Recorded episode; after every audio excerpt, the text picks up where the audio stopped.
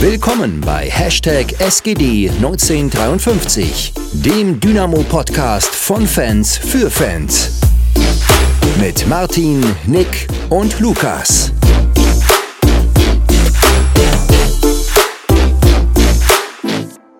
So, da sind wir wieder. Ähm, heute gleich von Anfang an ohne Martin. Wir sind aber trotzdem zu dritt. Wir haben Max dabei, den wir gerade ein bisschen äh, striezen mussten, der frisch vom, vom Spiel, vom eigenen Spiel kommt und äh, schnell alles Mögliche installieren musste. Ich hoffe jetzt, du bist nicht allzu sehr außer Puste und wir kriegen das trotzdem ein bisschen hin.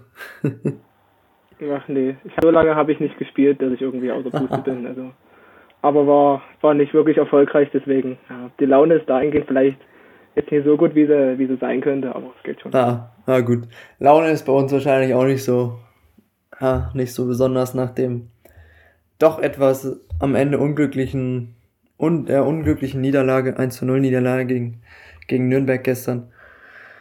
Ja, was soll man sagen? Ähm, um einfach mal den Einstieg zu finden, ich glaube, wir hatten eine ja, müde erste Halbzeit, in der nichts ging.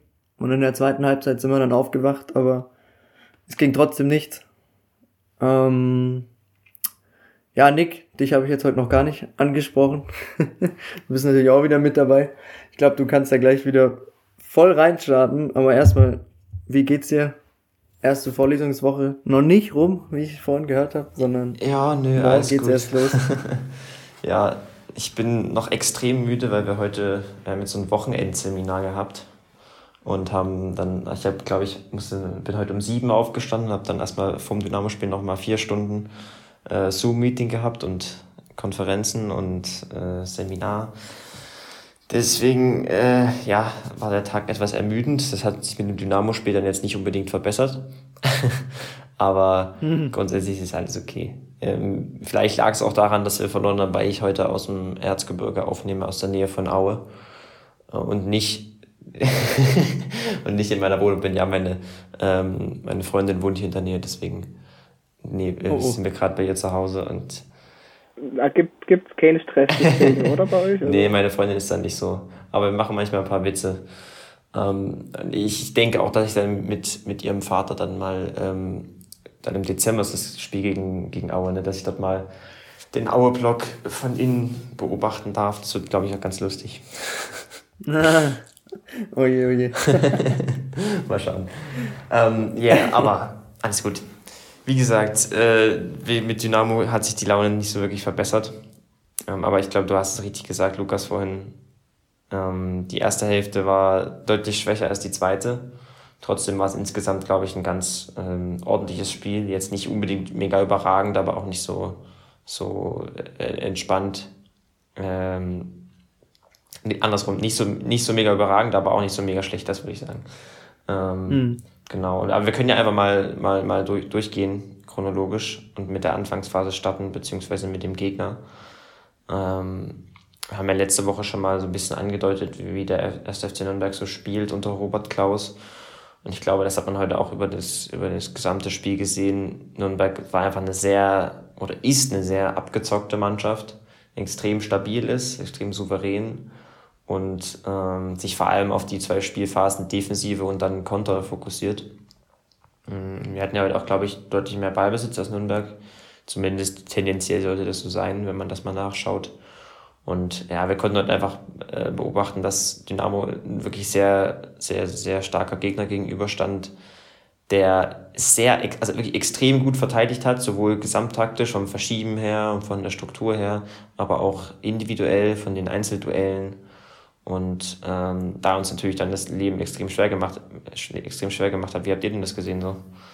Genauso? Ich meine, Lukas, du warst im Stadion, mhm. ne? Wie, wie, wie hat sich das da ja. angefühlt? Also, wie du gerade eben gesagt hast, vor allem ballbesitzmäßig war es halt einfach ein, ja, wie sagt man, äh, absolut einseitige Partie, auch wenn ich habe jetzt gerade nachgeschaut, 61% Ballbesitz. Nürnberg hatte aus eine einzige Torchance im ganzen Spiel und es, es deckt sich eigentlich so ziemlich mit dem, was du gesagt hast. Vor allem defensiv war das halt ein absolutes Bollwerk. Da ging ja nichts. Also es, man kam nicht durch. Wenn man sich die Statistiken jetzt anschaut, sieht's aus wie so ein typisches FIFA-Spiel, wo der nächste Controller gegen die Wand fliegt. Äh, 15 Torschüsse für Dynamo, 9 für Nürnberg.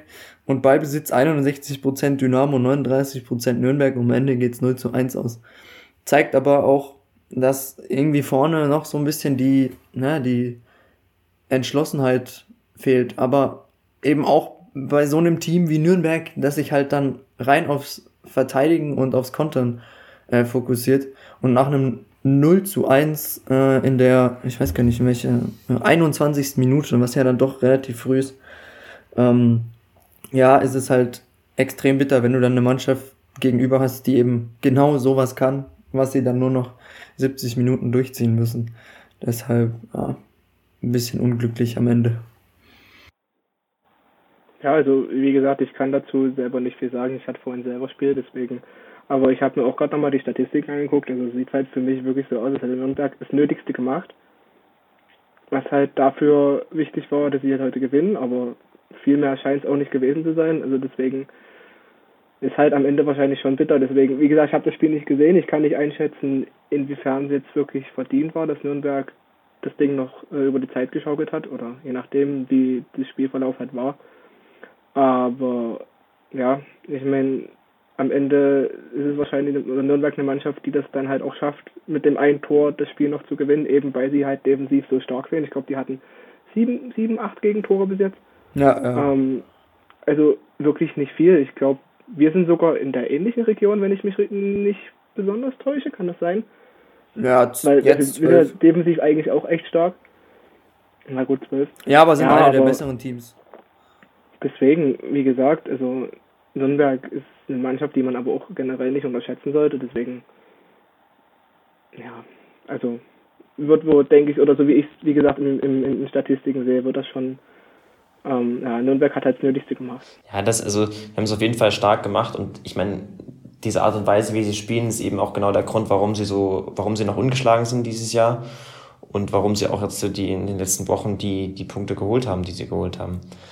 Mm, Robert Klaus, es kommt ja aus äh, der RB-Schule und ist natürlich dann also erstmal primär auf die Defensive, auf das Pressing fokussiert und hat das einfach perfektioniert. Am Anfang hat er noch etwas aggressiver gespielt vor einem Jahr ungefähr bei, bei Nürnberg, als er da angefangen hat. Ähm, aber als er sich dann so mit der Zeit, als er sich so an, an das Spielermaterial und an die Art und Weise, ähm, wie der Kader zusammengestellt ist und so angepasst. Und jetzt ist es ein, das, das einfach hat man sozusagen die, die eigenen Stärken so perfektioniert, dass es halt schlicht für den Gegner extrem schwer ist, da durchzukommen. Und gerade dann vor allem für Gegner, die ähm, im Ballbesitz selber jetzt nicht so extrem kreativ sind, so wie Dynamo zum Beispiel. Da fand ich es nämlich eigentlich cool, wie Dynamo angefangen hat, äh, jetzt gestern Mm, zum einen haben wir Husin an der Startelf gesehen, der ja auf der 10 gespielt hat und grundsätzlich schon etwas mehr Kombinationsstärke und Kreativität ins Zentrum mit reinbringt. Und, aber auf der anderen Seite haben wir aber auch, fand ich zumindest, schon einen klaren Plan gesehen, wie Dynamo spielen möchte, dass sie eben nicht wie sonst so richtig brachial, radikal auf äh, Umschaltspiel setzen, sondern auch mal den Ball laufen lassen, etwas geduldiger sind und versuchen auch nicht immer nur die Linie runterzuspielen, was wir in den letzten, in den letzten Wochen manchmal kritisiert haben, sondern auch ein bisschen Diagonalität reinzukriegen. Und ich fand, da hat Husiner zum Beispiel im Zentrum schon etwas geholfen, weil er da ein, zwei Mal gute Situationen gegen das Pressing auflösen konnte. Ähm, das, wes weswegen ich dann sozusagen bis zu dem Gegentor, bis Minute 20 ungefähr, das Spiel eigentlich als ziemlich ausgeglichen wahrgenommen habe. Gab jetzt wenige Chancen auf beiden Seiten, aber du hast halt viele, viele Ball, Ballstaffetten auf beiden Seiten, aber auch viele gute Defensivaktionen auf beiden Seiten. Ähm, bis, wie gesagt, zu dem, zu dem Gegentor dann in der 21. Minute. Hm. Ja, ne, an sich, wenn wir jetzt nochmal ganz äh, auf die Aufstellung zu sprechen kommen, haben wir ja auch noch Aidonis, der äh, das erste Mal Startelf-Einsatz gemacht hat. Ne? Ähm, für mich war das so ein bisschen Pokern, ob ähm, Scheffler spielt oder nicht. Äh, es war sozusagen, sage ich mal, Tempo oder Schnelligkeit. Da hat Schmidt auf Schnelligkeit gesetzt und im Endeffekt ist es ja voll aufgegangen. Ich glaube, hat ein extrem solides Spiel gemacht. Und wenn ich mir so die Kicker-Aufstellung angucke, wir hatten es gerade eben schon, ähm, war dieses Spiel ja ja, du hast es, du hast irgendwie asymmetrisch, aber ich weiß jetzt nicht, Fünferkette oder Viererkette. Also es war irgendwie die ganze Zeit so ein Mischmasch. Es hat die ganze Zeit hin, hin und her gewechselt, dass äh, Königsdörfer, mal war er vorne links, auf einmal war er wieder hinten rechts am Anfang. Ähm, oder zumindest nach dem Tor dann. Ähm, extrem flexibel gespielt. Aber dennoch, ja, kam für mich so in der ersten Halbzeit nichts, absolut nichts Zwingendes bei rum. Ich weiß nicht, ob wir überhaupt eine gute, ähm, zwingende Torchance hatten in der ersten Halbzeit. Das hat halt einfach leider gefehlt. Naja, ich würde sagen, dass grundsätzlich dieses Asym ähm, also dass der Matchplan mit dieser Asymmetrie einherging. Also wie das genau funktioniert, ist jetzt extrem schwer zu erklären in dem Podcast, deswegen ver verweise ich vielleicht gleich auf den, auf den auf meinen Taktikblog auf fangemeinschaft-dynamo.de. Da ähm, werde ich dann auch nochmal gleich einen Text dazu schreiben. Ähm, aber grundsätzlich ist es so, dass Dynamo versuchen wollte, das Zentrum zu dominieren und dort halt ähm, gute Passwege reinzufinden. Das hat aber in der ersten Hälfte, also der Plan war da schon von Anfang an, so wie du, wie du gesagt hast vorhin. Aber es hat in der ersten Hälfte einfach nicht funktioniert, weil Nürnberg sehr gut gepresst hat und Dynamo dann halt diese gewohnten Unsicherheiten im Ballbesitz gezeigt hat. Man war jetzt nicht so krass ungenau wie in den letzten Wochen, aber schon noch etwas hast du gemerkt, dass es einfach unrund läuft. Um, und dann kommt, wie gesagt, der starke Gegner dazu, der das mit dem starken Pressingplan und wirklich schlauen Spielern da das extrem gut wegverteidigt und dann kommst du zu wenigen Chancen. Also es war ähm, gerade im Zentrum in der ersten Hälfte so, dass da einfach Mann gegen Mann stand, Raute gegen Raute und Dynamo da einfach dann auch individuell unterlegen war. Wenn du da zum Beispiel, ähm, sagen wir mal, Tom Kraus gegen Mörschel da wurde, hat, hat Kraus Möschel komplett wegdominiert, was, was die Nürnberger Defensive und unsere Offensive anbelangt. Ne? Da hat er gefühlt jeden Zweikampf gewonnen. Und ähm, deswegen haben wir dann halt, wie du richtig gesagt hast, dass mal haben wir zwar einen guten Ansatz gezeigt, aber haben es nicht geschafft, den Matchplan so umzusetzen, dass er auch in Torchancen mündet.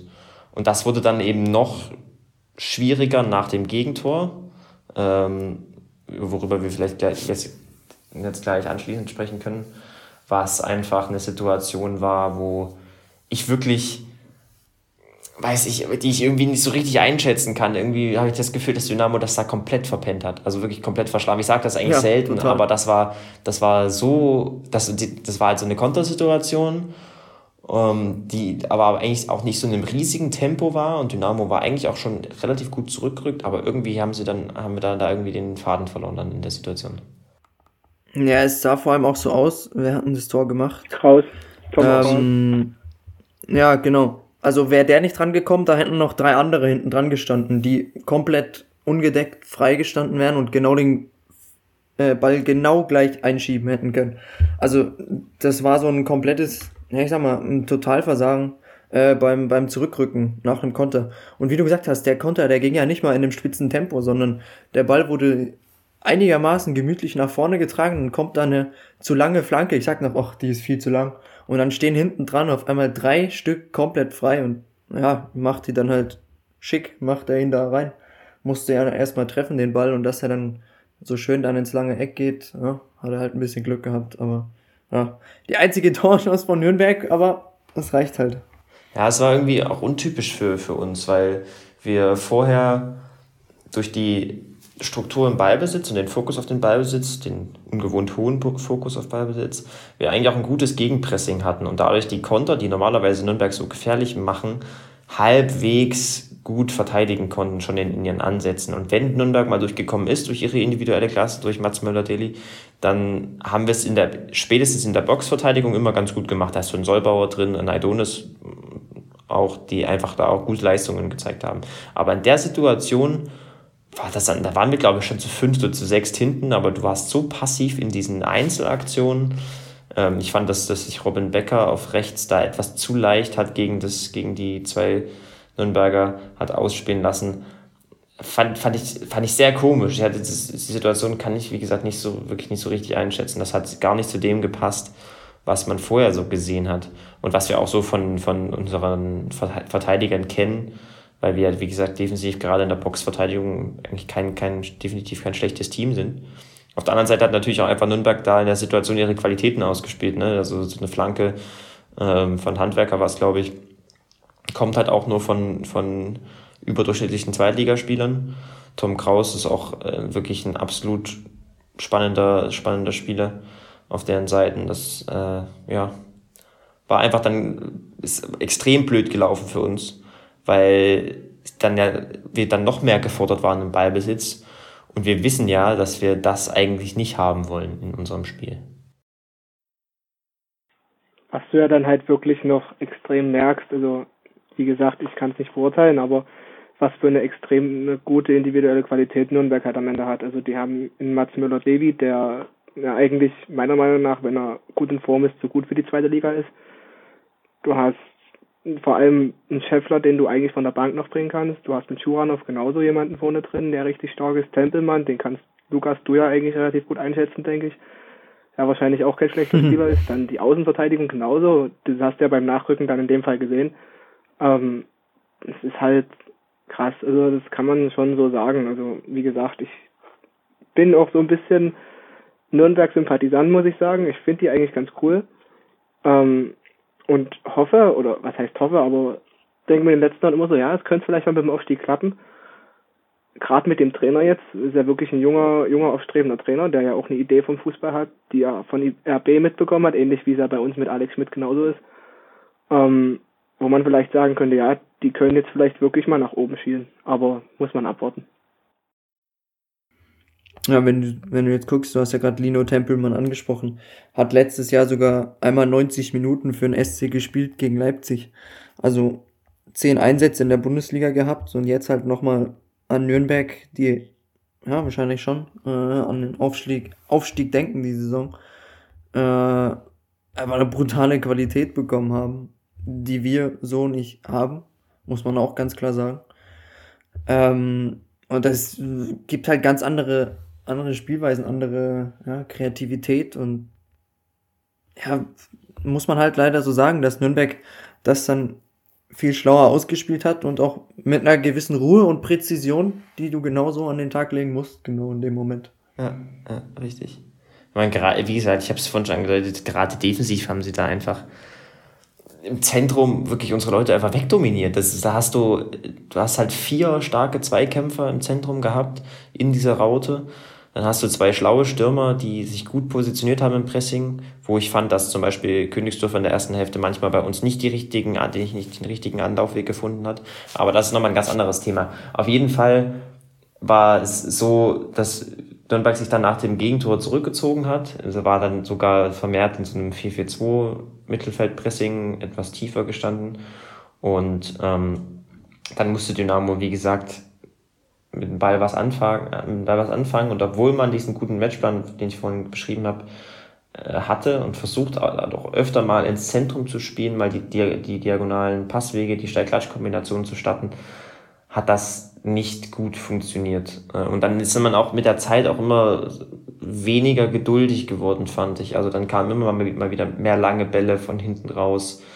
Ähm, Gerade zum Beispiel Becker hatte dann einige Aktionen, wo er äh, meines Erachtens etwas zu hektisch agiert hat. Und da wurde dann einfach ganz klar deutlich, welche Limitationen wir noch haben im Ballbesitz, was wir, wie gesagt, wir haben es die letzten Wochen tausendmal besprochen. Ich fand jetzt nicht, insgesamt fand ich es cool, dass wir diesen Plan hatten und das ist definitiv positiv herauszuheben, aber das halt gerade, wenn wir jetzt nur über die erste Hälfte sprechen, hast du gesehen, dass das eben noch so unrund läuft. Dafür aber in der zweiten Hälfte hat sich das dann äh, etwas, etwas geändert. Ja, was jetzt kurz bevor wir zur zweiten Halbzeit gehen, was mir auch noch aufgefallen ist, ähm, ich weiß nicht, wie es dir ging, diese langen Bälle oder diese halblangen Bälle von Broll hinten raus. Ja, das also ja, die waren ja, heute ja. auf einem anderen Level nicht gut. Also das war ein absolutes Chaos heute, fand ich. Ja, ja, das ist mir normalerweise muss man da mal vorsichtig sein mit der Bewertung. Das hängt immer von vielen Faktoren ab.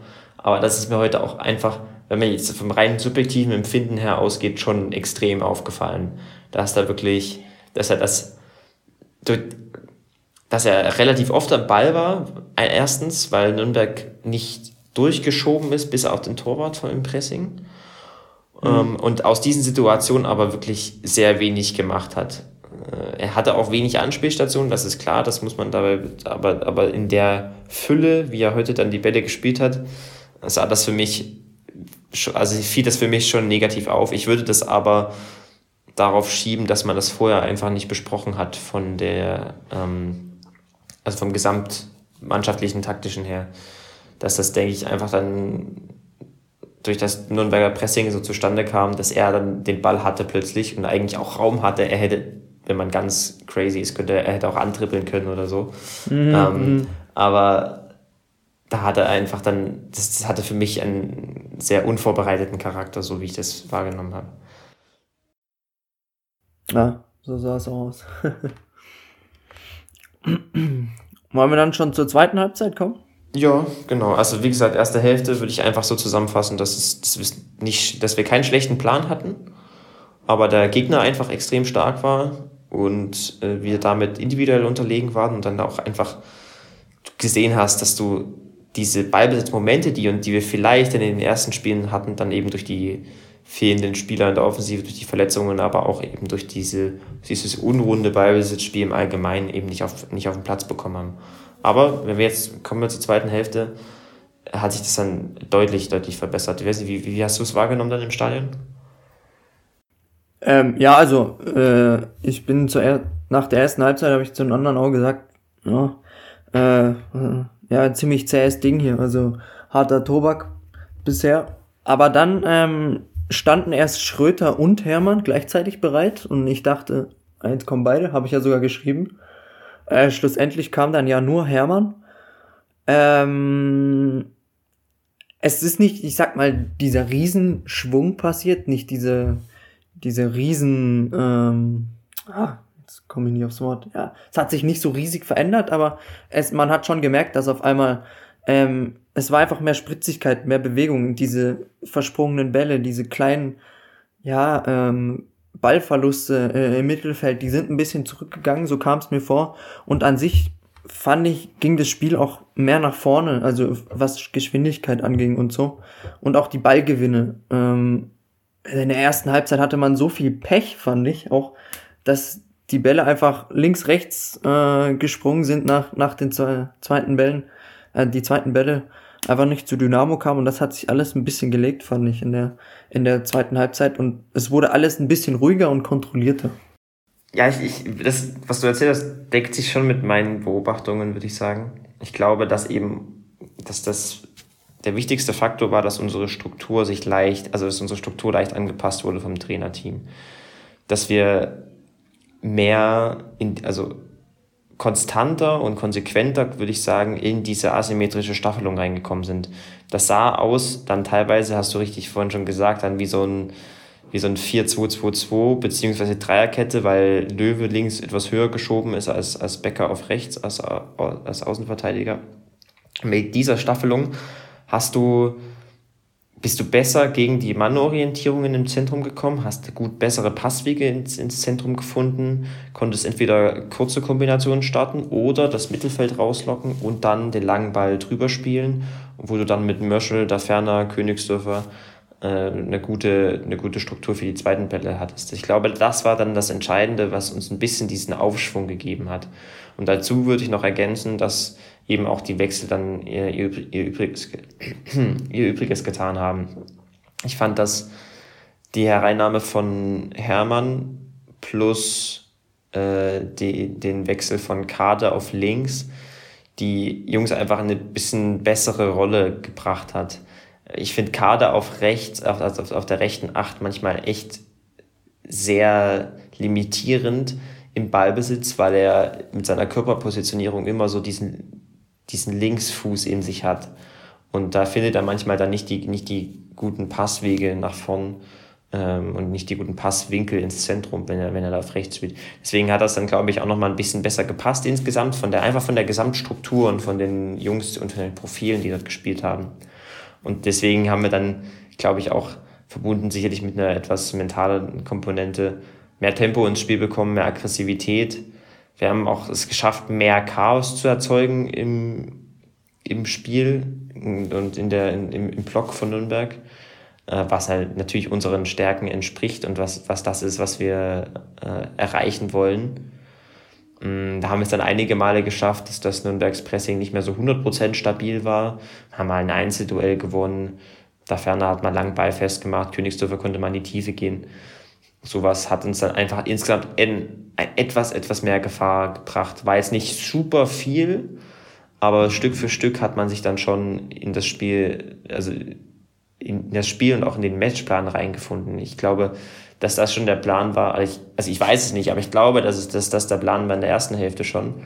Aber man hat es dann wirklich erst in der zweiten Hälfte geschafft, diesen Plan auch umzusetzen und dann auch damit zu Torgefahr zu kommen. Hm. Ja, es gab auch dann äh, in der zweiten Halbzeit viel mehr Ballstaffetten, die auch funktioniert haben. So ein bisschen, ich nenne es mal Tiki-Taka-mäßig, so kleine äh, an den Außenlinien, um sich dann bis zur Grundlinie fortzuspielen. Das hat alles viel mehr funktioniert und das hat auch viel mehr Sicherheit und, und Ruhe reingebracht. Eben dadurch, es klingt jetzt ein bisschen komisch, da man Nürnberg dann doch ein bisschen äh, ins Chaos gestürzt hat, dadurch, dass man eben ab und zu mal diese Staffetten hatten, die eben funktioniert haben und man sie so schnell überspielen konnte. Im Endeffekt hat dann aber irgendwie trotzdem noch so der allerletzte Schritt in den Strafraum gefehlt. Ähm, der dann, ja, sage ich mal, vor dem vermeintlichen 1 zu 1 äh, fast funktioniert hätte, wo Ransi da äh, gestoppt wird von äh, Schindler. Schindler, genau. Ähm, ja, ich weiß nicht genau, zu Boden gezogen wird, also am Trikot, woran sie eigentlich durch wäre. Valentini meiner Meinung nach nicht mehr rankommen könnte, weil Ransi schon lange vor ihm ist. Heißt, er könnte ihn nur noch mit einem Foul stoppen, was zum Elfmeter führt.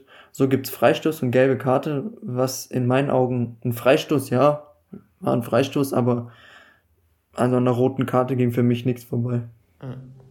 Ich habe also ich habe das auch fest erwartet nach der Situation, muss ich sagen. Mm, ich muss auch ehrlich gestehen, dass ich da die Argumentation des Schiedsrichters gern hören würde und aktuell nicht nachvollziehen kann. Mm, in der Situation in, diesen, in dieser Art von Situation gibt es eigentlich immer nur so zwei Möglichkeiten. Wenn du, ähm, wenn es ein ballorientiertes Vergehen ist, dann kannst du da gelb geben, dann, weil das ist, das ist dann sozusagen das, was man immer so als Dreifachbestrafung, die abgeschafft wurde, bezeichnet. Aber das gilt nur für, für, für, für Vergehen im Strafraum. Wenn du so ein Vergehen, so eine Notbremse vor dem Strafraum hast, ist es eigentlich ähm, immer rot, außer du beurteilst es eben nicht als Notbremse. Und das hat ähm, der Schiedsrichter, wie, wie heißt er? Weißt du das? Ähm, oh, warte, ich hatte es gerade. Ähm, Marco Fritz? Hier habe ich es doch. Ja? Ja, Fritz, ja, Fritz, ja, ja, müsste es sein. Ja, jetzt ist mir wieder eingefallen. Ähm, er hat das als, als, nicht als Notbremse gewertet. Das ist, ja, Fritz ist richtig. keine klare Fehlentscheidung, weil eben da noch Valentini dabei war. Ich finde es aber also ich würde vielleicht sagen, dass 80 Prozent der Schiris das schon als Notbremse be bezeichnen würden. Und ähm, ich hätte es auf jeden Fall auch so gegeben. Dass, äh, wie, wie, du richtig gesagt hast, es ist, für mich ist es klar, dass, dass Renzi da eigentlich durch ist, dass er da direkt abschließen kann. Äh, Valentini ist ein Stück hinter ihm, schräg, diagonal hinter ihm, hat noch zwei, drei Schritte zu gehen. Und ich finde, man hätte da dann Rot- und Freistoß geben sollen. Ob uns das was geholfen hätte, weiß ich nicht. Das, darüber kann man streiten. Ähm, Elfmeter wäre da vielleicht sinnvoller gewesen, weil wir dann endlich mal das Tor gemacht hätten. Aber auf jeden Fall verstehe ich dann Trainer Schmidt, der da sagt, dass er die Entscheidung anders, äh, die, die, die Situation anders bewertet. Da würde ich ihm dann eher zustimmen als dem Schiedsrichter.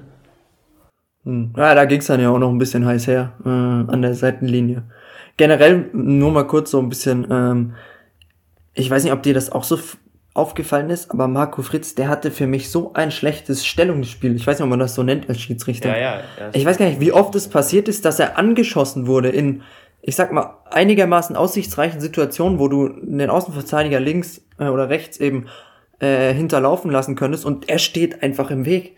Oh, ich finde, das macht mich so immer so aggressiv im Stadion. Also er stand einfach mehrmals so blöd da, dass es am Ende echt ein bisschen viel wurde. Das ist mir, habe ich gar nicht so wahrgenommen, kann ich jetzt nicht einschätzen, aber es ist auf jeden Fall eine der. Gut, es liegt, Ja. Liegt vielleicht auch ein bisschen am Stadion, da kochen dann die Emotionen ja, ein bisschen höher sein. als vom Fernseher. ja. ähm, aber es ist auf jeden Fall zwei oder dreimal passiert, wo er richtig dumm angeschossen wurde, weil er einfach, ja, fehl am Platz war, so total. Äh, und dann die Situation zwar Dynamo Ballbesitz weiterging, aber eben nicht so aussichtsreich, wie es eigentlich hätte sein können.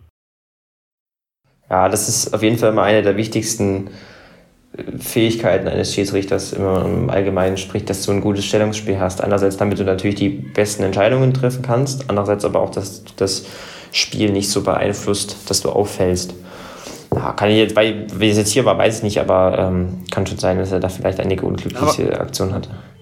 Generell muss ich auch sagen, fand ich ihn eigentlich ganz cool, weil er extrem viel hat laufen lassen und es nicht so ein Spiel war, wo alle zwei Minuten gepfiffen wurde und wegen jedem bisschen so eine, vor allem am Anfang hast du gedacht, huiuiui, also hier pfeift er gar nichts. Oder auch bei der, bei der einen Grätsche in der zweiten Halbzeit von Becker. Also ich sag mal so, es gibt Schiedsrichter, die da auch schon mal rot zücken. Da war weit und breit kein Ball. Ja, ja. Weiß ja, nicht, stimmt. du weißt, welche ich meine. Ja, die Aktion war wirklich knapp. Da war etwas zu viel Motivation dann dahinter vielleicht. Aber ich fand ihn, ich fand ihn grundsätzlich auch, Marco Fritz auch mit einer ganz ordentlichen Leistung. Hat er kurz nach dem, nach dieser Ramsey-Situation hatte er Schwierigkeiten, das Spiel in, in, den Griff zu kriegen, weil es eben dann so hitzig wurde und dann in jeder Situation wurde das aufgewogen mit der vermeintlichen Notbremse davor. Aber er hat es gut, er hat es dann wieder gut in, gut, äh, in den Griff bekommen, hat, wie du richtig gesagt hast, viel laufen lassen aber trotzdem in den entscheidenden Situationen abgepfiffen. Abgesehen von der Situation würde ich deswegen definitiv sagen, dass es ein, eine gute Leistung von ihm war. Definitiv. Ja, und wenn wir jetzt weitergehen ähm, von der roten Karte oder nicht, sagen wir so, Merschel hat den auch schon mal gemacht. Letztes Jahr gegen Mappen zum Beispiel, so ein. Ähm, ja, kann man machen. War jetzt, glaube ich, nicht der bestgetretene Freistoß danach. Aber ja, wenn wir weitergehen, kam dann ja noch äh, in der 70. Morris Schröter, der für mich ein bisschen überraschend draußen saß, weil ich ihn eigentlich relativ stark fand, die letzten Spiele. Ähm, und ich finde, er hat dann auch nochmal einiges an Tempo mit reingebracht, als er eingewechselt wurde. Ja, er hatte nochmal einige ganz gute Wechsel und Anpassungen gemacht, äh, fand ich. Also Schröder hat dann eine gute Dynamiken reingebracht und hat auch gut in, dieses, in diese Asymmetrie reingepasst, weil er dann immer mehr ein bisschen die Breite geben konnte auf rechts. Dann, ich weiß gar nicht, wer, wer kam denn da noch? Da kam Mai noch. Ja, der Mai als Mittelstürmer. Als Mittelstürmer. Fand ich Weltklasse. Hat das, jetzt, endlich mal gemacht? Ja, ja. ja. Aber ich fand auch extrem gut. Also er war überall und mit unser präsentester Spieler. Ja, aber ich sag mal so, also wenn du mit der, mit der, mit der Statur, die er hat, dann nie präsent bist, also überall, also meiner Meinung nach zumindest, da, ja, machst du irgendwas falsch. Ja, ich würde gerne die Zweikampfquote sehen von ihm in dem Spiel. Ich glaube, der hat jeden Zweikampf gewonnen und hat sich so in die Bälle gehauen und alles. Ja, dafür, äh, ist er, er, er hat, dafür ist er halt prädestiniert, wenn du wirklich sagst, du, du ja. nimmst ihn für die letzten 10 Minuten, 15 Minuten halt als Mittelstürmerei. Das ist ja durchaus ein probates Mittel, das, das viele Trainer nutzen und dass er nun mal Tore schießen kann und vielleicht auch nicht nur mit dem Kopf, das wissen wir ja alle. Deswegen finde ich das eigentlich eine gar nicht so dumme Variante, gerade wenn du wirklich keinen mehr draußen hast, wo du sagst, den könntest du vorne reinschmeißen. Also ein SEO wahrscheinlich eher nicht, weil ich glaube, den kannst du bringen, wenn du wirklich einen Gegner hast, wo du sagst, da spielst du Fußball. Aber gerade in den letzten Minuten jemand noch zu haben, der so kopfballstark ist, neben der Ferner vielleicht noch, ist eigentlich immer eine gute Variante. Deswegen, warum nicht? Und er hat auch eine Rakete gezündet, so ein Volley. Und der wurde aber geblockt. Also ich glaube, der Nürnberger, der kann heute nicht auf der Seite schlafen, der den Ball abbekommen hat. Also das muss, das muss richtig gescheppert haben. Ich fand den Wechsel aber auch erstaunlich ähm, gut. Also meines Erachtens hat er schon gut reingepasst in die Situation. Normalerweise bin ich kein nicht so richtig der Freund von, aber einfach nur, weil ich gern anderen Fußball sehen würde. Aber in der Situation hat es auf jeden Fall gepasst, weil wir, wir haben es, also es gab immer zwei Möglichkeiten durch diese 4-2-2-2-Struktur so ungefähr, die wir hatten. Einerseits diese kurzen Kombinationen ähm, oder auch mal den Gegner anlocken, das Mittelfeld rausziehen und dann in den Raum zwischen Mittelfeld und Abwehr von Nürnberg den langen Ball spielen. Und da haben wir das dann meistens, vorher haben wir es meistens auf der Ferner gemacht, das hat auch ganz gut geklappt. Aber da hatten wir mit, mit Mai kam dann einfach noch mehr Präsenz rein, noch mehr Kopfballquote ähm, und noch mehr, äh, einfach noch eine noch ein Körper mehr, der dort, ähm, dann auf den zweiten Ball geht. Und das hat eigentlich wirklich auch ganz ordentlich funktioniert. Ähm, haben es dann leider nicht geschafft, im letzten Drittel dann die richtigen Entscheidungen zu treffen oder dann im, im Box, in, den, in der Box mal das Glück zu haben, dass einer mal durchrutscht. Aber grundsätzlich hat das schon ganz ordentlich funktioniert. Ich würde da vielleicht hier nochmal so einen kleinen Kritikpunkt anreißen, nämlich dass wir im letzten Drittel halt wieder nur auf diese Flanken gekommen sind. Wenn du da gerade auf den Gegner kommst, wie Nürnberg mit Chris Schindler und Sörensen im Zentrum, aber auch den, den Außenverteidigern und den Mittelfeldspielern, dann wird es trotz einer ganz ordentlichen Boxbesetzung halt wirklich schwer. Ähm, das haben wir ja auch schon in den letzten Wochen immer mal wieder gesagt. Ich würde mir wirklich wünschen, wenn wir dort noch etwas variantenreicher werden, wenn wir da noch, also wenn wir eben nicht nur auf diese Halbfeldflanken auf 16, von 16er Höhe am Ende kommen, sondern eben auch mal Durchbrüche in den Strafraum flach ähm, hinbekommen. Das ist schwierig und war heute auch vermutlich auch in, sehr, in, in nur wenigen Aktionen möglich.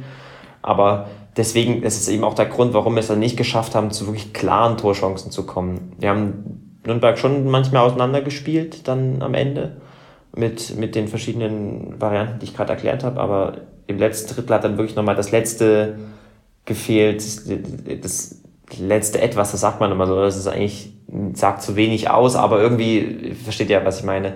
Ich, ein Tor wäre, fände ich, ich habe gedacht, ein Tor wäre zwar gerecht gewesen oder verdient gewesen oder wie auch immer man es bezeichnen möchte, aber im Endeffekt, ähm, ja, klappt es dann halt nicht. Ne? Ja, es war eben, wie du gerade gesagt hast, hat so am Ende dieses letzte Quäntchen Glück, was es auch sein mag, äh, gefehlt. Da waren ja dann doch ein, zwei Situationen, die relativ vielversprechend waren. Zum Beispiel diese eine Chance von Merschel, die dann, ich glaube aber doch abseits abgepfiffen wurde. Ähm, was mir tatsächlich so ein bisschen gefehlt hat, aber das ging so eigentlich das ganze Spiel über, waren so diese, ja, diese schönen Flankenläufe, also bis zur Grundlinie runter. Es, es ging immer so bis auf 16er Höhe und dann hat man wieder einen Haken eingeschlagen, Löwe oder Becker, äh, und sind wieder umgedreht. Genauso als dann Diavosi drinne war. Äh, mir hat so immer dieses bis zur Grundlinie reingehen gefehlt. Das, das war so gar nicht präsent und hat man auch Aber irgendwie gar also, nicht probiert. Mir persönlich, ich muss ehrlich sagen, das sieht man meiner Meinung nach allgemein recht selten. Also im, im modernen Fußball würde ich behaupten. Weil gerade, vielleicht ist nicht in Deutschland, wo wir jetzt vielleicht nicht die, sage jetzt mal, größten Techniker und Straßenfußballer haben, aber gerade dort, wo du Straßenfußballer hast, die ziehen ja naturgemäß immer in die Mitte und versuchen den Abschluss zu suchen.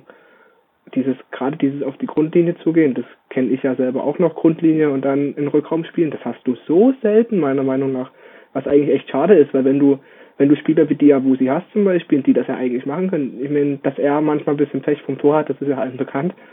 Und da vielleicht nicht immer geradlinig genug und konstant genug ist, aber gerade so einer, das halt immer, das verstehe ich halt nicht, aber gut.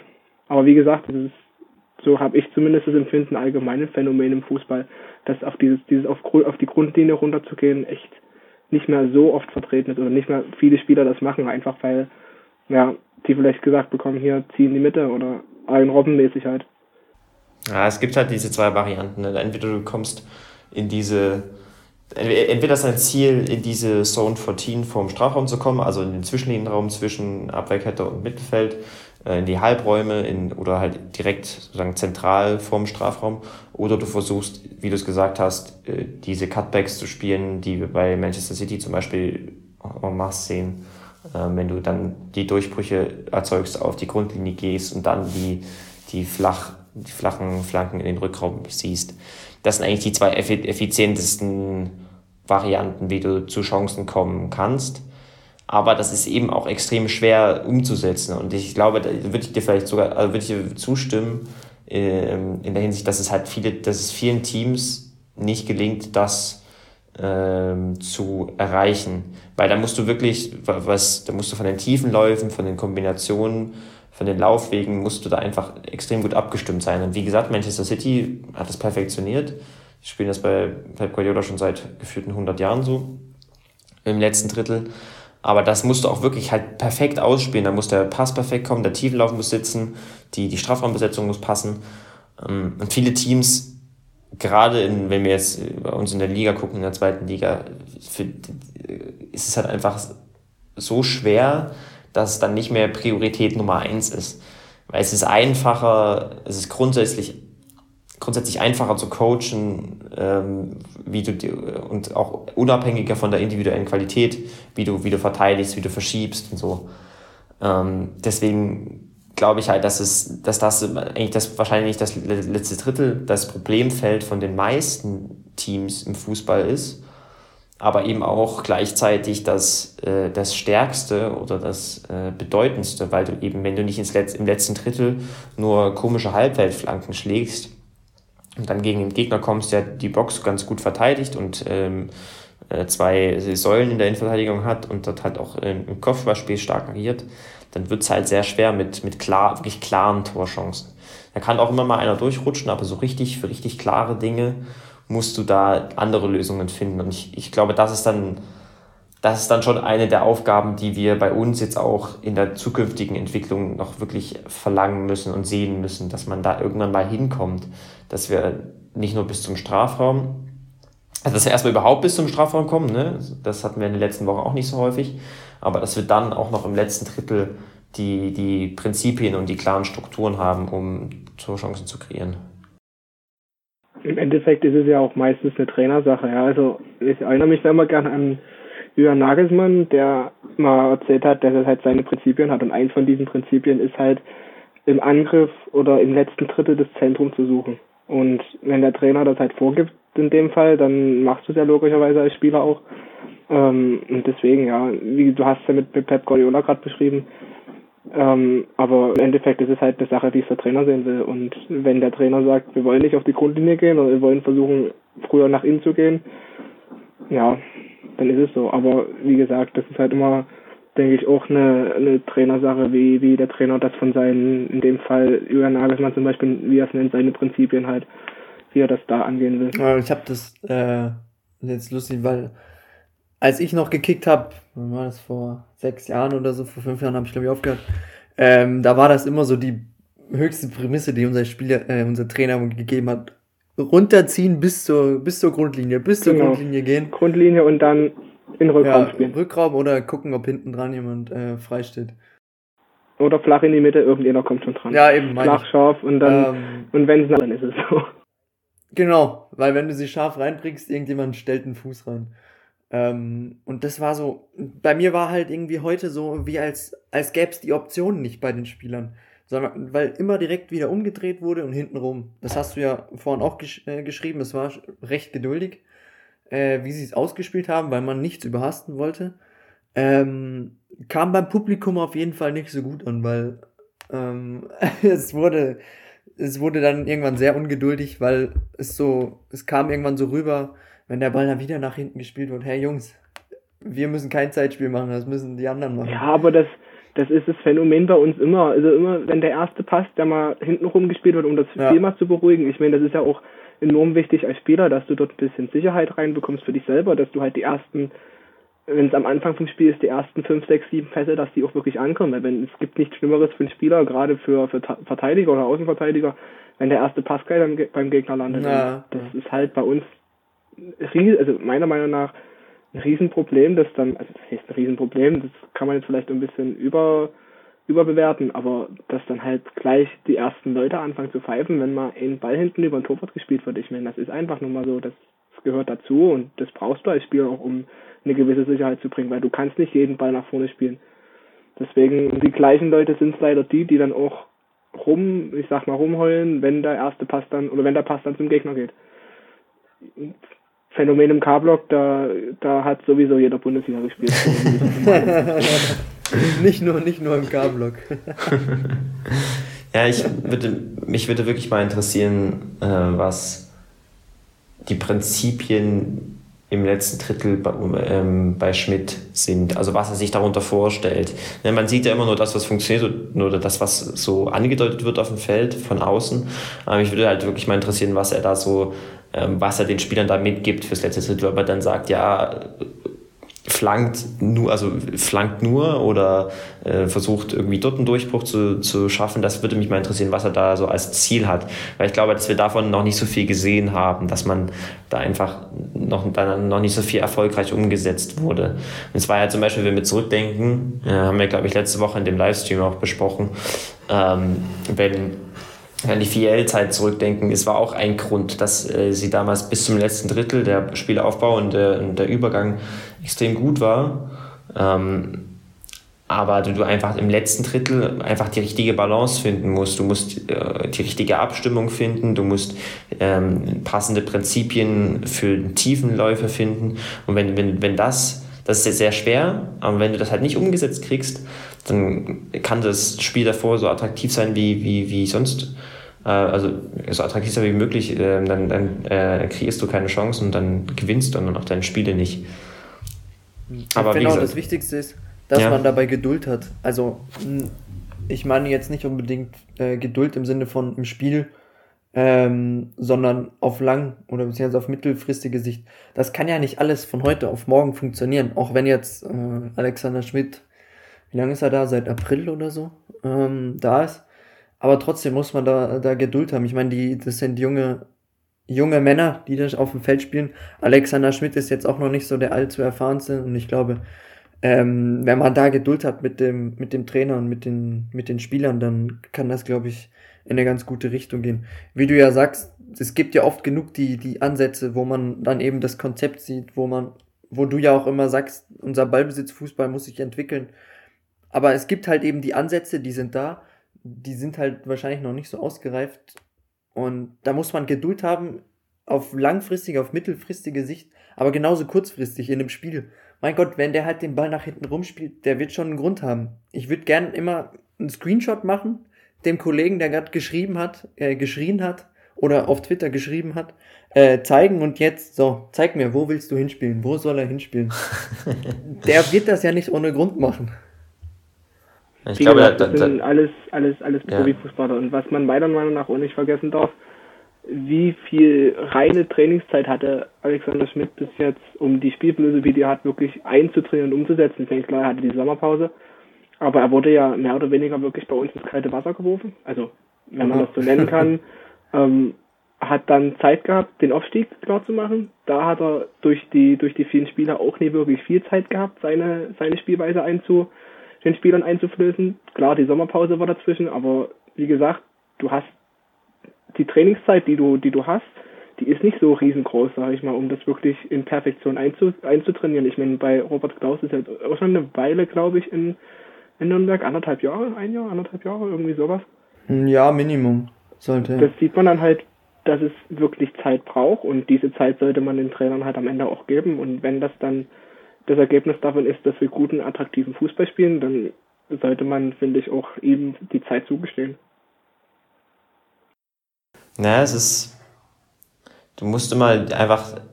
Ich, man muss einfach wegkommen von den, von den Einzelspielen, von den Ergebnissen im Fußball und äh, mehr auf die Gesamtentwicklung schauen, weil dann ergeben sich die Ergebnisse am Ende automatisch. Und ich meine, Schmidt hatte schon ein bisschen Zeit und man sieht ja auch schon wirklich das, was er haben will.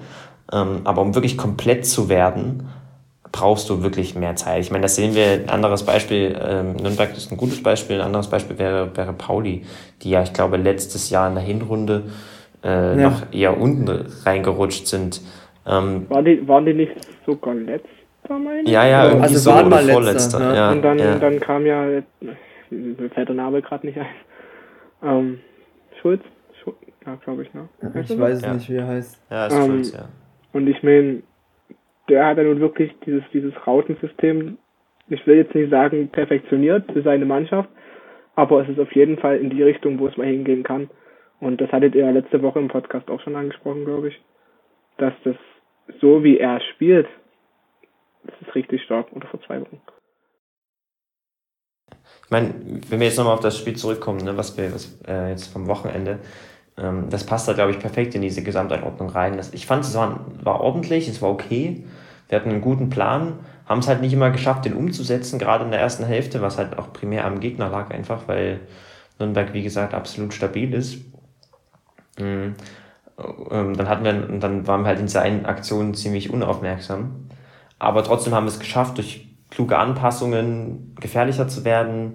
Wir haben es geschafft, auch mit Ball ein paar gute Ansätze zu zeigen, was mich im Vergleich, also was mir im Vergleich zu den letzten Wochen, wo wir das eher nicht gesehen haben, schon wirklich deutlich äh, positiv gestimmt hat. Ähm, deswegen ist, finde ich die Niederlage auch total okay, wenn man es in den Gesamtkontext einordnet. Unentschieden wäre vielleicht gerechter gewesen, keine Ahnung, aber das ist, Fußball ist das Ergebnis halt selten oder, naja, nicht immer ähm, wirklich ein Spiegel von, dem, von dem Spielverlauf und von dem Spiel an sich. Deswegen muss man einfach dann in der Bewertung differenzieren und das versuchen, das Spiel in, den, in die Gesamtentwicklung einzuordnen. Ist okay. Man hat die Schwierigkeiten gesehen, die wir haben. Man hat gesehen, dass wir durch die Verletzungen offensiv nicht mehr die individuelle Qualität haben, dass wir ähm, die strukturellen Schwächen ausgleichen können. Man hat gesehen, dass wir eben diese strukturellen Schwächen noch haben, dass es vieles unrund läuft, wenn wir mit dem Ball äh, agieren. Aber wir haben eben auch wieder, wieder mal gute Ansätze gesehen für eine Besserung. Und äh, ich finde, das, wie gesagt, ist dann das Entscheidende, was mich zumindest persönlich positiv stimmt in der aktuellen Situation, obwohl wir jetzt, ich weiß nicht, fünf Niederlagen haben oder so. Ich weiß es ehrlich gesagt gar nicht. Aber es ist, es ist mir auch ehrlich gesagt wirklich egal, weil ähm, wenn wir die Gesamtentwicklung angucken, sehen wir eine gute Basis, eine stabile Basis, ein gutes Pressing, ähm, äh, wenn wir jetzt nur das Taktische angucken, ne? ein gutes Pressing, gutes Gegenpressing, ordentliches Umschalten. Ähm, Ballbesitz ist manchmal noch schwierig und damit kommen wir auch insgesamt in der zweiten Liga auch häufiger mal in eine Situation, wo, wo wir einfach gegen einen Gegner, der auch individuell stärker ist als wir, nicht unbedingt äh, besser sind, nicht unbedingt den Gegner an die Wand spielen, nicht unbedingt viele Chancen kreieren. Aber um eben so komplett zu werden, brauchst du Zeit. Und dann deswegen, dadurch, dass die Ansätze da sind, traue ich auch Schmidt zu, dann diese Zeit zu nutzen in den kommenden Wochen, Monaten. Ähm, und dann wird man einfach weitersehen. Wenn das jetzt, wenn, wenn das jetzt immer noch so aussieht am Ende der Saison, dann würde ich mir schon sagen, hm, ist zwar okay, aber irgendwie müssen wir mal den nächsten Schritt machen, so in, in der Weiterentwicklung.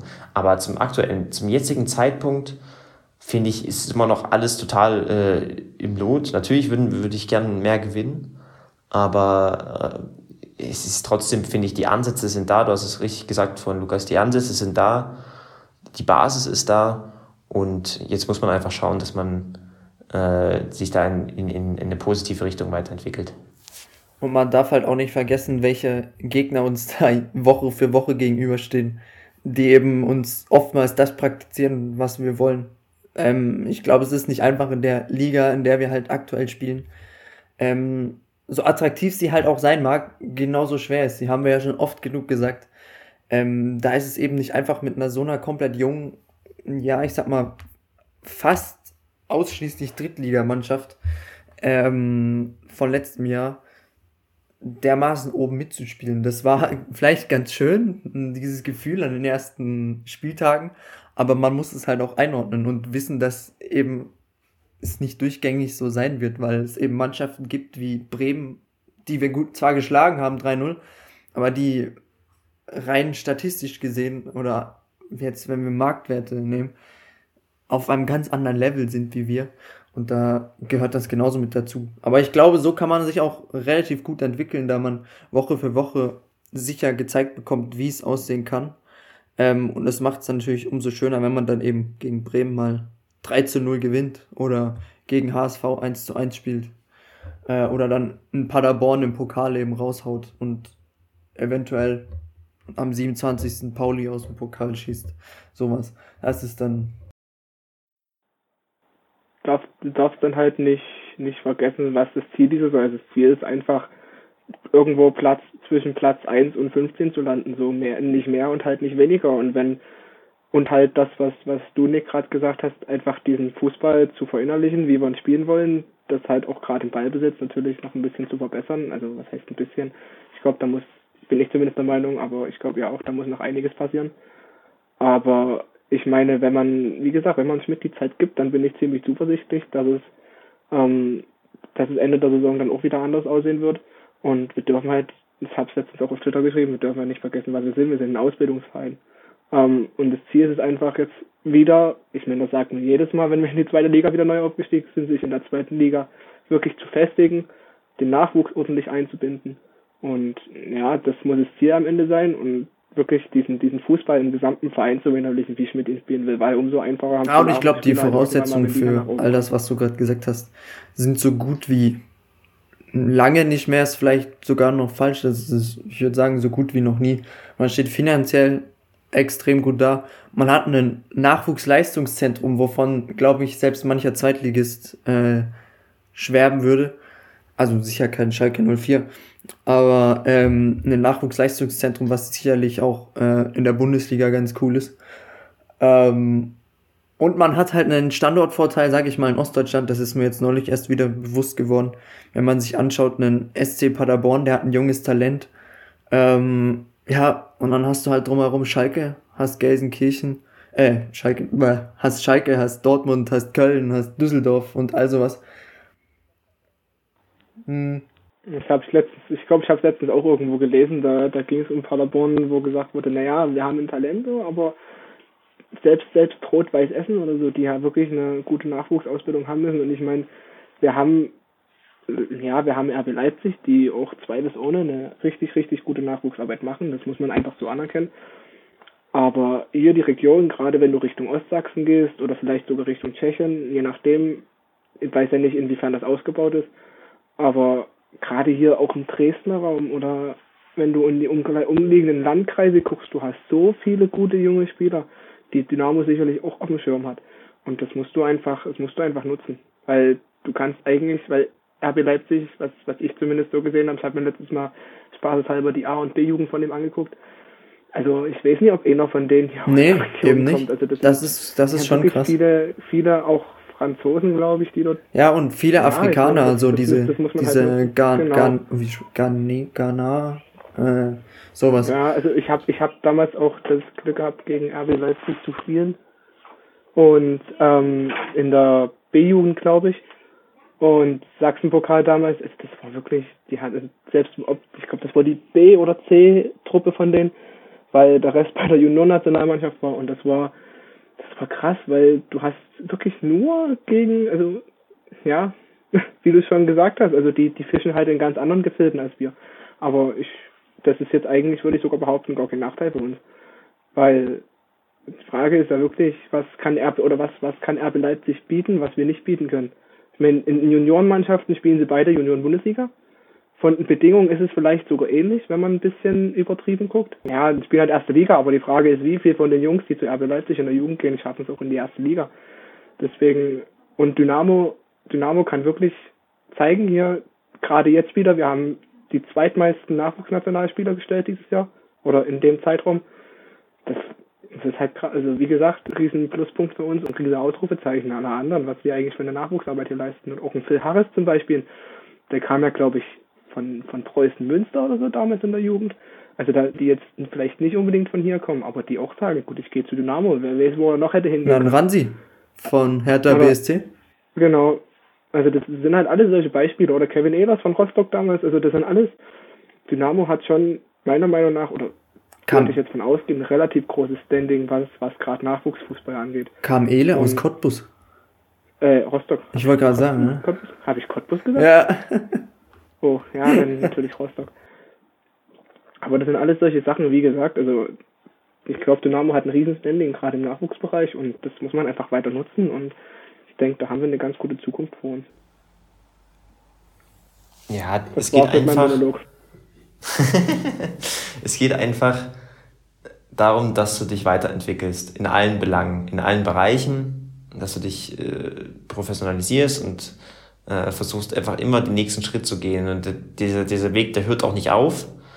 Ähm, aber mit Konstanz und Geduld kannst du da viel erreichen über, über die Jahre gesehen, ganz langfristig gesehen. Das gilt jetzt fürs Taktische, was wir beim Spiel besprochen haben. Das gilt aber auch für, was ihr gerade gesagt habt, habt ähm, für die Bereiche, die darüber hinausgehen, für die Nachwuchsarbeit etc. Und ich, ich habe das schon mal gesagt jetzt letztens, ich bin wirklich positiv gestimmt aktuell, was die Verantwortlichen angeht, was das Sportliche angeht, was die sportliche Entwicklung angeht und glaube, dass es da auch in eine gute Richtung gehen kann. Ich weiß es nicht, das weiß keiner. Und wenn jemand, wenn jemand sagt, er findet, er sieht das anders, dann kann ich da auch nicht wirklich dagegen argumentieren. Das ist einfach so, was eine subjektive Einschätzung ist. Mm, aber ich sehe von den Ansätzen, die ich sehe, bin ich wirklich überzeugt. Und dann muss man jetzt einfach schauen, wie sich die kommenden Monate entwickeln werden. Wir werden jetzt da sportlich jetzt keine Überleistungen zeigen. Wir werden da jetzt nicht, wahrscheinlich nicht über Platz 8 kommen oder so. Ähm, auch wenn die Tabelle auch, wie gesagt, eigentlich total irrelevant ist. Aber wir werden uns da einfach vers irgendwie versuchen, wir werden versuchen müssen, einfach dann eine entspannte Runde zu spielen. Ich glaube, das kriegen wir auch hin mit den Ansätzen, die wir bisher gezeigt haben. Und dann schauen wir einfach, wohin es geht. Und, und mehr ist es einfach nicht. Es geht einfach nur um die Entwicklung. Punkt. So sieht's aus. Haben wir sonst noch was zum Spiel? Eigentlich nur noch dann das fürs Spiel nächste Woche, ne? Ja, ich würde vielleicht noch so äh, zum Rahmen des heutigen Spiels äh, ein Wort sagen. Sollte ja vielleicht auch nicht ganz unerwähnt sein, dass gestern Pegida äh, seinen siebten Geburtstag gefeiert hat hier in Dresden. Was ich mitbekommen hat, schöner, starker äh, Gegenprotest, der anscheinend viermal so groß gewesen soll, soll wie Pegida. Nichtsdestotrotz hat sich Dresden oder Dynamo nicht lumpen lassen, diesmal die jährlich stattfindende Love Dynamo Hate Racism Aktion exakt auf diesen Tag zu legen. Fand ich extrem cool. Ähm, also wer es ja nicht kennt, das ist 1953 international, diese, ich weiß gar nicht, ist es eine Faninitiative? Ähm, oder ist es ja ein eigener Verein? Schon äh, sagen, ja. Ähm, ja, also zumindest, ich glaube, jeder, der sich mit Dynamo auseinandersetzt, sollte die kennen oder kennt die. Ähm, die stellen einmal jährlich an äh, alle Sponsoren ihre, ihre Plätze frei, so unter anderem unser Hauptsponsor, Trikotsponsor Al Inkel. Ich habe es gerade auch noch schön an. Ähm, und lässt Dynamo Love, Dynamo Hate Racism aufs Trikot drucken. Ich glaube, eine, eine Aktion, die ja leider immer noch gebraucht wird in der heutigen Zeit. Für mich unverständlich, aber es gibt nun mal immer noch genug Leute, die ja leider nicht so denken wie wir. Das hat auch meiner Meinung nach gar nichts mit Politik oder sowas zu tun. Politik gehört für mich auch nicht ins Stadion, aber ähm, Rassismus hat nichts mit Politik zu tun. Deshalb ist diese Aktion mehr als gerechtfertigt. Einmal jährlich ähm, findet die ja statt. Ich meine, dieses Jahr fand sie sogar früher statt als sonst immer, weil ich habe mir die Trikots meistens immer zu Weihnachten wünschen gewünscht und habe sie dann immer bekommen. Ähm, aber umso passender, dass man da ein Zeichen setzt, gerade zum siebten Jahrestag. Ähm, leider ja nicht mit ne, äh, mit dem dementsprechenden Ergebnis, das der Rahmen verdient hätte. Aber was soll's. Die Aktion an sich ist, glaube ich, trotzdem immer wieder schön, auch wenn manche es vielleicht kleinreden wollen, ja, Dynamo, ja, das ist ja nur was auf dem Papier. Sicher kann man da auch noch mehr machen, aber das wird sich in, in der Zukunft sicher auch noch zeigen, dass da einiges getan wird.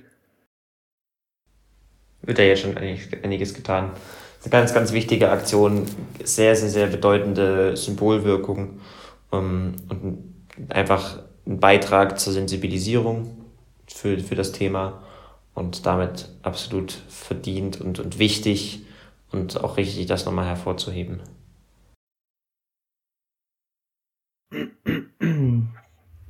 So, und dann Sagen wir mal so, haben wir das auch abgehakt. Dann kommt. Ne, diese Woche ist noch keine englische Woche, das ist erst dann doof, ne? Ähm, nächste Woche das absolut geile Auswärtsspiel auf Schalke.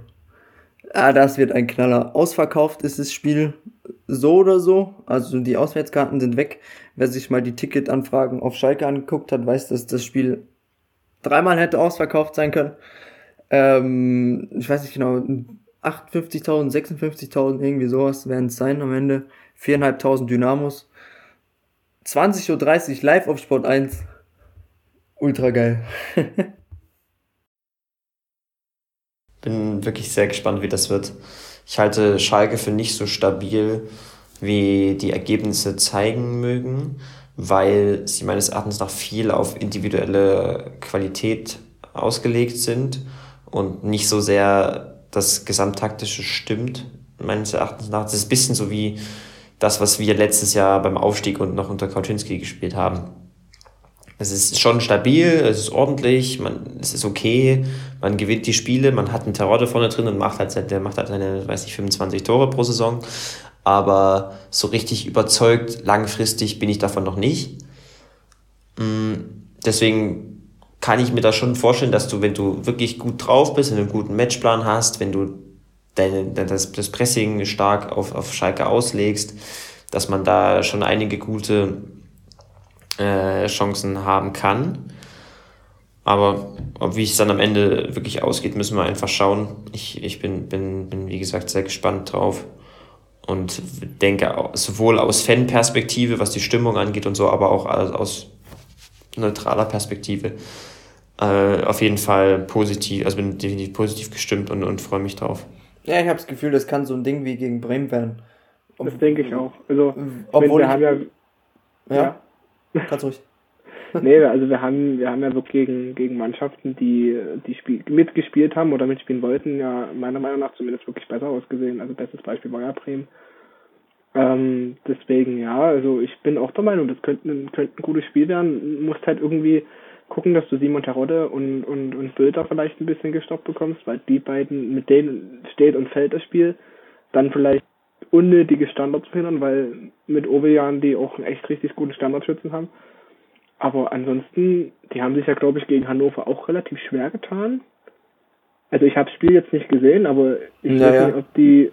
Ob das waren überlegen, aber haben es am Ende ja gewuppt, aber, ja, aber ich ja, mein, alles andere als deswegen, souverän. Wie gesagt, also ich bin der Meinung, wenn, wenn dort wirklich vieles zusammenpasst und man sich jetzt nicht von der Kulisse auf Schalke ein bisschen beeindrucken lässt, sondern wirklich das mitnimmt, weil viele, viele haben das ja, oder viele, viele Spieler von uns haben das ja noch gar nicht erlebt, was wir eigentlich für einen Auswärtssupport halten teilweise. Also Rostock war ja da der Anfang in der Richtung. Ähm, ja. Aber gerade auf Schalke, also ich meine, was gibt's Geileres für einen Spieler? Ich meine, viele, oder wie gesagt, die spielen diese Saison zweite Liga, wer weiß, ob sie das nächste Jahr immer noch machen. Deswegen denke ich, wird das auf jeden Fall einen großen Push für die Mannschaft geben. Und Schalke auf Schalke zu ärgern, gibt, glaube ich, nichts Geileres für die Spieler. ich kann mir auch vorstellen, dass es so ein bisschen wie Bremen laufen kann, weil der, die Art von Gegner, die uns gerade perfekt liegen würde, am besten liegen würde, ist halt genau die, die mitspielt, aber trotzdem nicht so stabil und nicht so dominant ist, dass sie uns da komplett wegspielen, so wie, so wie Pauli oder so, sondern dass sie immer noch ihre Unsicherheiten drin haben und so. Und das, so würde ich Schalke auch einordnen. Ob das dann am Ende so kommt, müssen wir, wie gesagt, gucken. Wenn wir ein frühes Gegentor kriegen zum Beispiel, wird es sehr, sehr, sehr schwer. Dann zieht sich Schalke zurück, verteidigt ganz gut. Ähm, und wir haben ja, wie gesagt, ein paar Probleme damit mal schauen. Ich bin wirklich sehr gespannt. Äh, könnte taktisch auch wieder sehr spannend werden, was Dynamo gegen eine Dreierkette macht. Das haben wir, glaube ich, dieses Jahr noch gar nicht gesehen oder zumindest noch nicht so oft. Ähm, bin da, da wird es unter anderem auch spannend, wie der Pressingplan aussieht, etc. Da muss man sich anpassen an den Gegner, muss man gute Lösungen parat haben und wenn man es schafft, kann es auch ein sehr, sehr, sehr spannendes Spiel werden. Definitiv. Seid ihr denn auf Schalke? Ich hab's, ich hab's. Nee, ich, ich auch nicht, ich muss studieren. Das steht mir momentan alles immer ein bisschen im Weg, weil ich hab's heute gemerkt. Ähm, gegen Sandhausen kann ich leider auch nicht, also weil ich selber Spiel habe, deswegen, das ist jetzt alles ein bisschen, ja, aber gegen, gegen Pauli werde ich wahrscheinlich dabei sein, dann in anderthalb Wochen. Ja, ja aber, da bin ich auch wieder. Ja, mal gucken. Also Oh, kurz mal off-topic. Ich habe hier nebendran Newcastle gegen Tottenham laufen und hier muss gerade jemand wiederbelebt werden. Im, Im Publikum wird gerade alles unterbrochen. Es sieht gar nicht gut aus. Sehr, sehr, Aber sehr Fans und, und, und, und. Tatsächlich immer miterlebt. Ich glaube, gegen, gegen Wiesbaden war das. Ja, jetzt gehen alle in die Kabine. Also, auch wenn er das nie hören wird, hoffe ich, dass da alles gut ausgeht. Sie sind gerade mit dem Defibrillator übers Spielfeld gerannt. Eieiei. Ei, ei. Oh. Immerhin haben die Kameras nicht draufgehalten, haben sie mal gelernt. Gut. Tolle, toller, äh, wie sagt man, tolle Szene, um einen Podcast zu beenden. Lukas. ähm, ja. ne, ist gerade passiert, deshalb, uh. Mach ich auch gleich aus, das will ich nicht sehen. Aber ich glaube, in allem und im Großen und Ganzen können wir uns nächste Woche auf ein absolutes Fest freuen. Ein Fußballfest für, für egal was für Fan man ist. Ich glaube, das wird eine Bombenstimmung, Bombenspiel. Dann halt noch 20.30 Uhr abends. Genau, Flutlicht. Frei empfangbaren Fernsehen für die, die kein Sky genau, haben. Also kann man sich schon mal vormerken. Wichtig.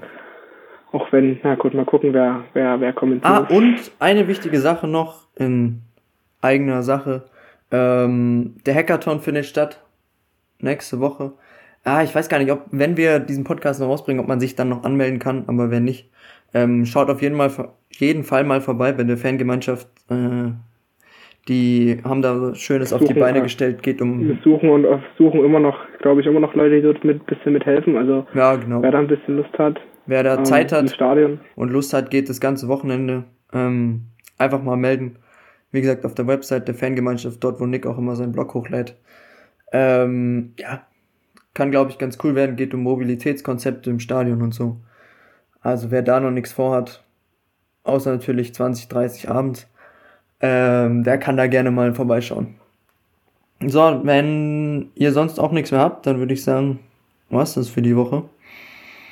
Darf mich bei euch bedanken, vor allem bei dir, Max, dass du das noch so kurzfristig auf die Beine gestellt bekommen also, hast. Man muss dazu sagen, ich glaube, Lukas, wir haben gestern Abend, wann haben wir telefoniert? Ich glaube um 10 ja, ja, ja. Also, hat, Lukas hatte mir tatsächlich um neun geschrieben, da war ich gerade noch einer Veranstaltung und ich habe mir so gedacht, ach, was will dann jetzt? Und dann haben wir noch fix telefoniert, dann haben wir das noch ausgemacht, weil wie gesagt, ich konnte das Spiel leider nicht gucken, deswegen war ich heute ein bisschen planlos dahingehend unterwegs. Ich hoffe, man hat es nicht ganz so gemerkt. Ach du, ähm, Aber ich habe mich trotzdem gefreut, dass ich wieder dabei sein durfte.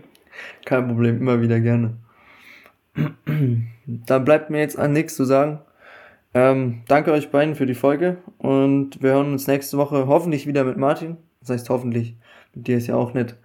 Ähm, naja, wir wollen dich nicht ich, loswerden. Ich weiß das, ich weiß das schon einzuschätzen. Alles gut. Ähm, dann sage ich auf Wiedersehen und bis nächste Woche. Hey, es Dynamo, Dynamo, immer stehen wir dir, oh, es Dynamo.